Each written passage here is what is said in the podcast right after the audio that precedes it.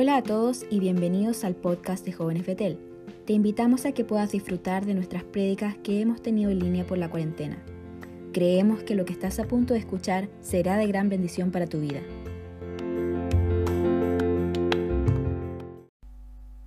Hola jóvenes de Betel, me da mucha alegría poder compartir una palabra de Dios con tu vida. He visto lo que han estado haciendo los últimos sábados en este proceso que estamos viviendo como iglesia, que es un tremendo desafío de poder seguir predicando la palabra, de poder seguir presentando a Jesucristo a las personas por medio de las redes sociales, cualquier aplicación que tengamos a mano, estamos usándola para la gloria de Dios y para que el reino de Dios siga extendiéndose. Te quiero compartir una palabra de Dios del pasaje de Ezequiel capítulo 37, a ver si lo puedes buscar ahí en tu Biblia y vamos a dar lectura desde el versículo 1 en adelante. Esta es la palabra que el Señor me entregó para que te diera. Eh, el tío José cuando me llamó me dijo, le estamos pidiendo a los predicadores que sea una palabra específica para nuestros jóvenes. Y esto es lo que siento de parte de Dios poder predicarte. Dice la escritura así. El Señor puso su mano sobre mí y fui llevado por el Espíritu del Señor hasta un valle que estaba lleno de huesos. El Señor me condujo por entre los huesos que cubrían el fondo del valle estaban desparramados en el suelo por todas partes y completamente secos. Luego me preguntó, Hijo de hombre, ¿podrán estos huesos volver a convertirse en personas vivas? Oh Señor soberano, respondí, solo tú sabes la respuesta. Entonces me dijo, anuncia un mensaje profético a estos huesos y diles, huesos secos, escuchen la palabra del Señor. Esto dice el Señor soberano. Atención, pondré aliento dentro de ustedes y haré que vuelvan a vivir. Les pondré carne y músculos y los, recubriré con piel. Pondré aliento en ustedes y revivirán. Entonces sabrán que yo soy el Señor. Así que yo anuncié el mensaje tal como él me dijo. De repente, mientras yo hablaba, se oyó un ruido, un traqueteo por todo el valle. Se juntaron los huesos de cada cuerpo y volvieron a unirse hasta formar esqueletos enteros. Mientras yo observaba, Vi que se formaron músculos y apareció carne sobre los huesos. Después se formó piel para recubrir los cuerpos, pero aún no tenían aliento de vida. Recuerdo que fue por ahí por el 2007, el mes de noviembre, eh, el terremoto de Tocopilla.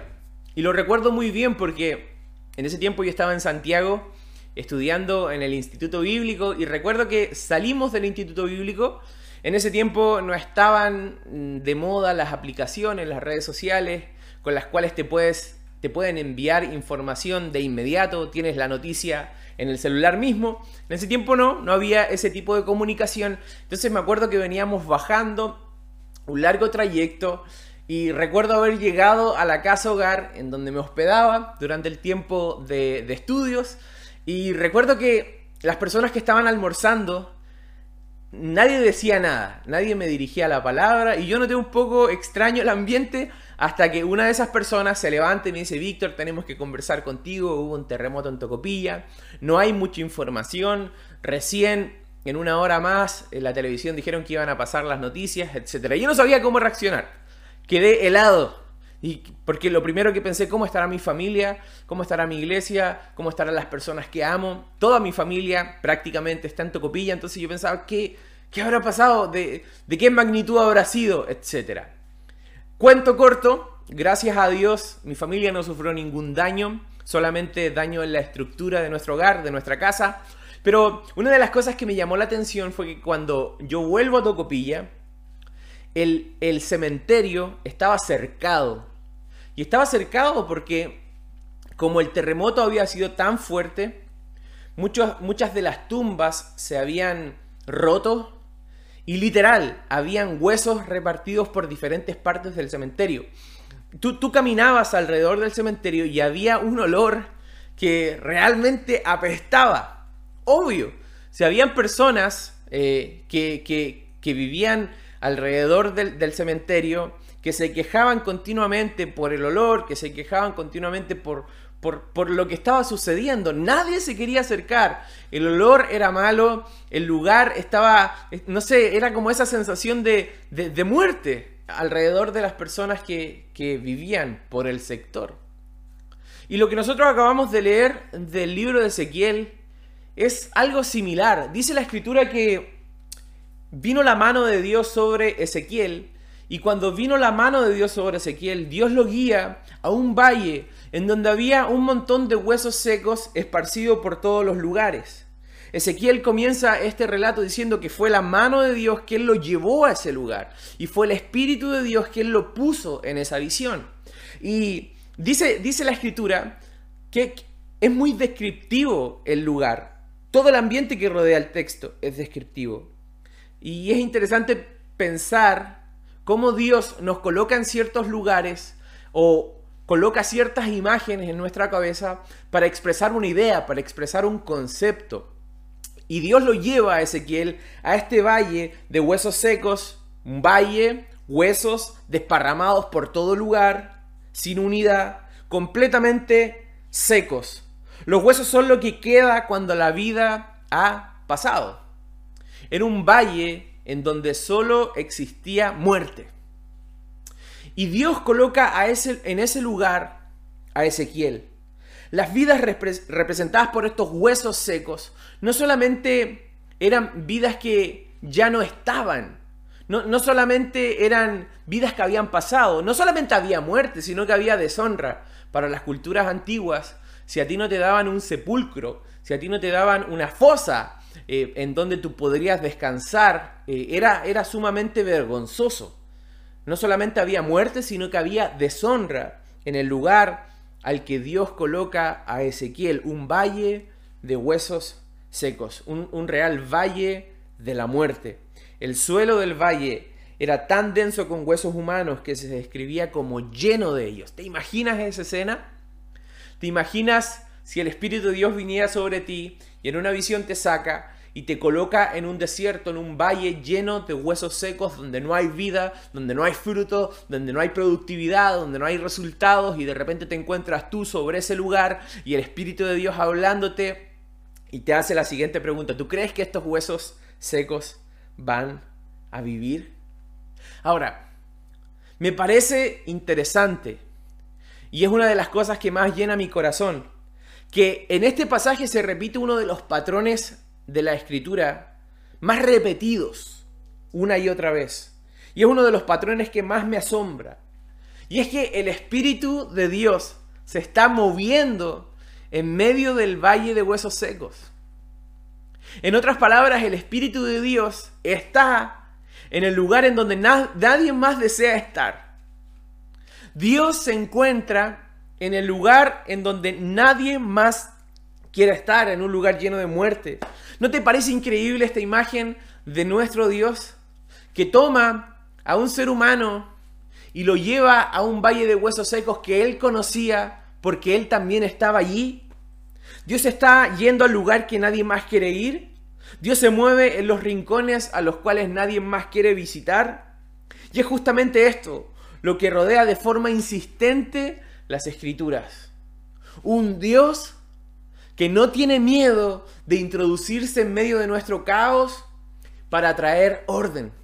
Un Dios que no tiene miedo de introducirse en nuestra oscuridad para traer luz. Un Dios que no tiene miedo de involucrarse en nuestras dudas para soplar fe. Un Dios que no tiene miedo de meterse en medio de nuestro pecado para traer perdón. Un Dios que no tiene miedo de, de meterse en nuestros lutos para traer gozo. Un Dios que no tiene miedo de introducirse en medio de la muerte para soplar vida. Y ese patrón de la escritura es recurrente. Por eso vemos que Jesucristo, siendo el ser más santo de toda la historia del universo, se involucra en nuestro desastre, se involucra en nuestro caos, se involucra en nuestra vida, se involucra en la oscuridad para levantarse en medio de sus contemporáneos y decir, yo soy la luz del mundo. Ese es el patrón recurrente de las escrituras, un Dios que es capaz de introducirse en nuestra muerte para soplar vida, para soplar resurrección. Y esto es algo que a mí me cautiva de las escrituras. Me cautiva del carácter de nuestro Dios, de, de un Dios que es insistente en la historia de la redención de la humanidad. De un Dios que se que se mete en los lugares a los que nadie más se metería. Y Dios toma a Ezequiel, pone su mano sobre Ezequiel y se introduce en medio de este valle de huesos secos para impulsar al profeta a hacer algo totalmente loco, a hacer algo totalmente fuera de lo normal. ¿Qué es lo que yo creo que a nosotros nos está pidiendo en este tiempo? Dios no es indiferente al estado de nuestra vida. Su anhelo es soplar la verdadera vida del cielo. Su anhelo es soplar la verdadera vida que nosotros necesitamos, es soplar la verdadera esperanza. Y esto es lo que Dios hace con Ezequiel.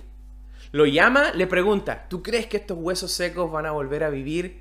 Y Ezequiel tiene la respuesta adecuada. Dice, solamente tú lo sabes.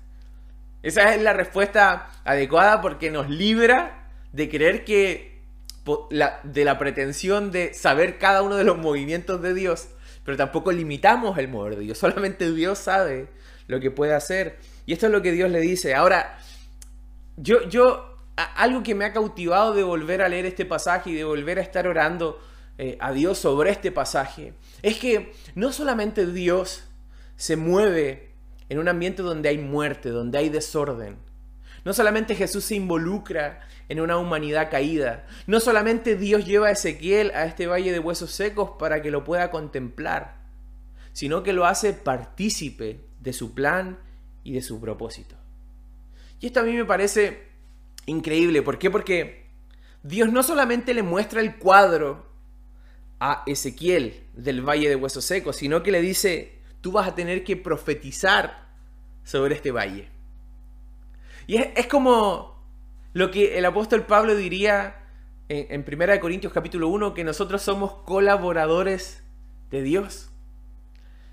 No, te, no te pone eh, un poco, no sé, loco la idea de que Dios nos tome y que nos haga sus colaboradores, que seamos sus trabajadores, que podamos extender el reino y que podamos vivir para cumplir su propósito con metas eternas en las cuales Él nos involucra a nosotros como iglesia, como individuos.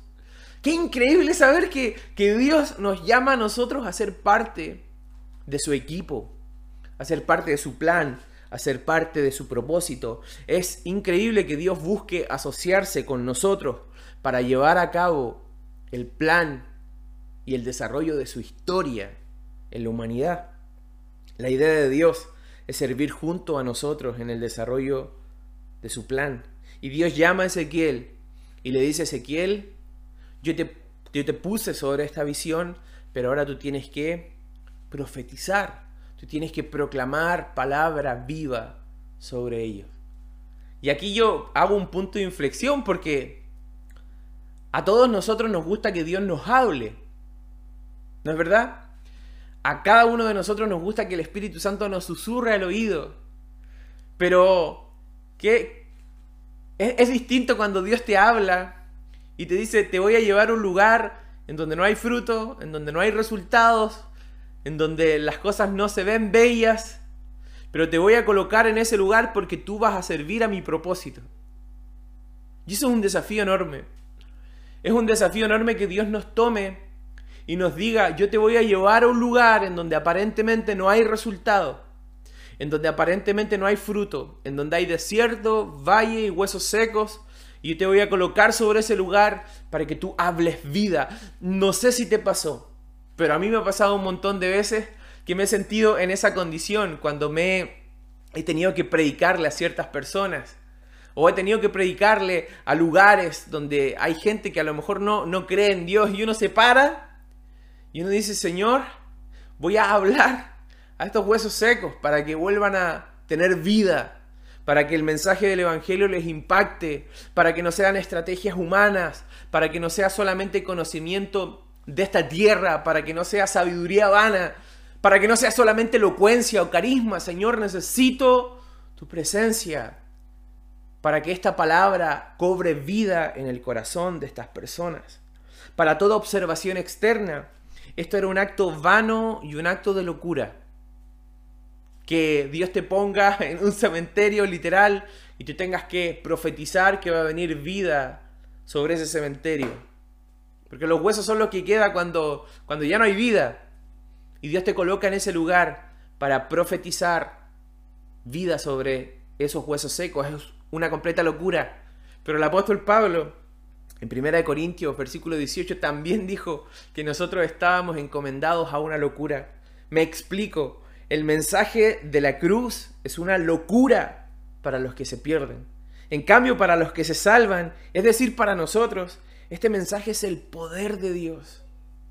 Una locura para las personas que están afuera. Una locura inclusive para algunos miembros de tu familia. Una locura inclusive para tus amigos. Pero para nosotros es poder de Dios.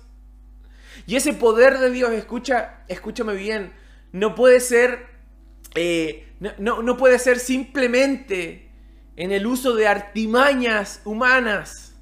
Vuelvo a insistir, no tiene que ver necesariamente con nuestro carisma, no tiene que ver con, nuestro don, no tiene que ver con nuestra habilidad ni con nuestro talento, tiene que ver con el Espíritu de Dios fluyendo a través del mensaje, que es un mensaje que sopla vida, no porque nosotros tengamos la vida, sino que porque el Espíritu Santo y su palabra tienen vida. La palabra de Dios tiene vida en sí misma. Cuando yo la leo, cobra vida en mí. Eso es lo que dice la Escritura y somos llamados a participar de esa locura. Somos llamados a pararnos en lugares para hablar vida a los huesos secos. Cuando hacemos esto debemos hacerlo desde una posición de confianza, ya que nuestro mensaje no se trata de elocuencia, ni de inteligencia, ni de sabiduría humana. Nuestro mensaje se expresa desde una posición de lo sobrenatural, creyendo que este mensaje es poder de Dios para los que se salvan. Un comentarista señala lo siguiente sobre este pasaje. La resurrección que sigue no se refiere directamente a la resurrección individual de la muerte. Es un símbolo de la recreación y la revitalización de la nación en su conjunto, como lo muestra la imagen de un ejército. Es una resurrección comunitaria. Tú y yo conocemos este pasaje y si no lo conoces tienes que leerlo completo, porque cuando Ezequiel sopla vida por medio del Espíritu de Dios, dice que se levanta un ejército, es una resurrección comunitaria. Yo creo que Dios nos ha llevado a nuestras casas en este último tiempo y es mi sentir como pastor. No para exponernos, sino para, para, para despertarnos. Despertar nuestra vida en relación a Él, nuestra comunión, nuestra vida de oración, para resucitar cosas que a lo mejor habían estado muertas, que han estado muertas durante el último tiempo en nosotros y podamos tener la fe que proclama vida sobre la muerte. podamos proclamar la fe que proclama vida sobre la muerte. No solamente despertar, sino recibir una porción del Espíritu Santo que nos resucite, que nos vivifica, que nos, que nos da un, un nuevo sentido de eternidad. Esto es lo que Charles Spurgeon, un predicador muy conocido, el príncipe, de los predicadores, así se les conoce, dice con respecto a este pasaje, haciendo una aplicación, dice, con toda certeza, las iglesias decaídas pueden ser reavivadas por la predicación de la palabra, acompañadas de la venida del aliento celestial de los cuatro vientos. Oh Señor, envíanos tales avivamientos ahora, porque muchas de tus iglesias lo necesitan. Creo que estamos viviendo un tiempo en donde Dios nos ha puesto en una posición de estar frente a un valle de huesos secos y nos está diciendo, proclama vida. Este es el tiempo para proclamar vida. Este es el tiempo para confiar en mi palabra, solamente en mi palabra, en lo que yo puedo hacer y en el fruto que yo puedo producir con mi palabra. Y eso es lo que quería compartirte en este día que tal como Ezequiel pongas toda tu confianza en la palabra de Dios. Entiende que Dios se está moviendo inclusive en el caos, en medio del desorden, en medio de la oscuridad, para traer vida. Y que Dios nos hace partícipes de este milagro que va a venir sobre, esta, sobre nuestra nación y sobre nuestras iglesias. Tomemos un tiempo para orar. Dios te damos gracias por tu amor, te damos gracias por tu fidelidad. Nosotros oramos hoy día con una conciencia de el llamado que tú has puesto sobre nosotros, Señor. Señor, Hoy día somos honestos y, te decimos que muchas veces hemos sentido como partes de nuestra vida espiritual eh, comienzan a morir, quizás por la rutina, quizás por la costumbre, quizás por nuestra manera de ser. Permitimos que, que muchas de las cosas hermosas que tú nos has puesto vayan, vayan cobrando muerte en el camino, Señor, sueños, llamados, Dios, eh, capacidades que tú has puesto en nosotros, tiempos de oración, tiempos de comunión. Dios, y hoy día nos ponemos en primer lugar para, para pedirte que soples vida sobre nosotros, Señor. Soples vida sobre nosotros y que nos des conciencia de lo eterno, de lo que tú tienes con, con nuestra vida, de tus propósitos, tu voluntad. Y también, Señor, oramos para que no solamente te pases sobre estas áreas muertas, sobre este valle de huesos secos, sino que, tal como lo hiciste con, con Ezequiel, pongas tu mano sobre nosotros, Señor, y nos invites a trabajar contigo y a proclamar vida, proclamar vida, Señor, sobre, sobre personas, ciudades, familias, Señor amigos que quizás han estado con nosotros y hoy ya no están, ya no se congregan. Dios oramos, Señor, para que pongas en nosotros esta responsabilidad. Y sigamos adelante a pesar de que no veamos el fruto, porque en algún momento tu espíritu va a soplar vida y va a responder nuestras oraciones, Señor, y nosotros lo creemos con todo nuestro corazón. Oramos, Señor, para que tú hagas una obra en nuestras vidas, en nuestras iglesias, en nuestras casas, en nuestras familias, Señor, aquellos que tienen responsabilidades con hijos. Oramos, Señor, que tú soples vida y soples sabiduría para guiar nuestras casas. Señor, aquellos que están estudiando, dale sabiduría para representar bien a Cristo en los lugares en donde ellos estudian, Señor. Oramos, Dios mío, para que tú puedas hacer tu obra en nuestras vidas en nuestras familias, en nuestras iglesias, Señor. Sopla vida. En el nombre de Jesucristo. Amén. Amén. Dios es fiel. Que Dios les bendiga y que sigan teniendo tiempos especiales durante este tiempo que, nos resta de cuarentena. Que estén bien.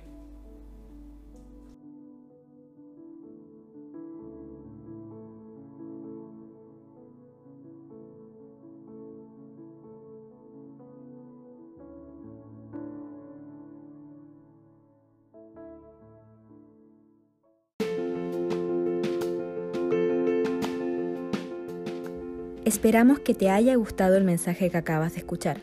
No olvides compartirlo por tus redes sociales.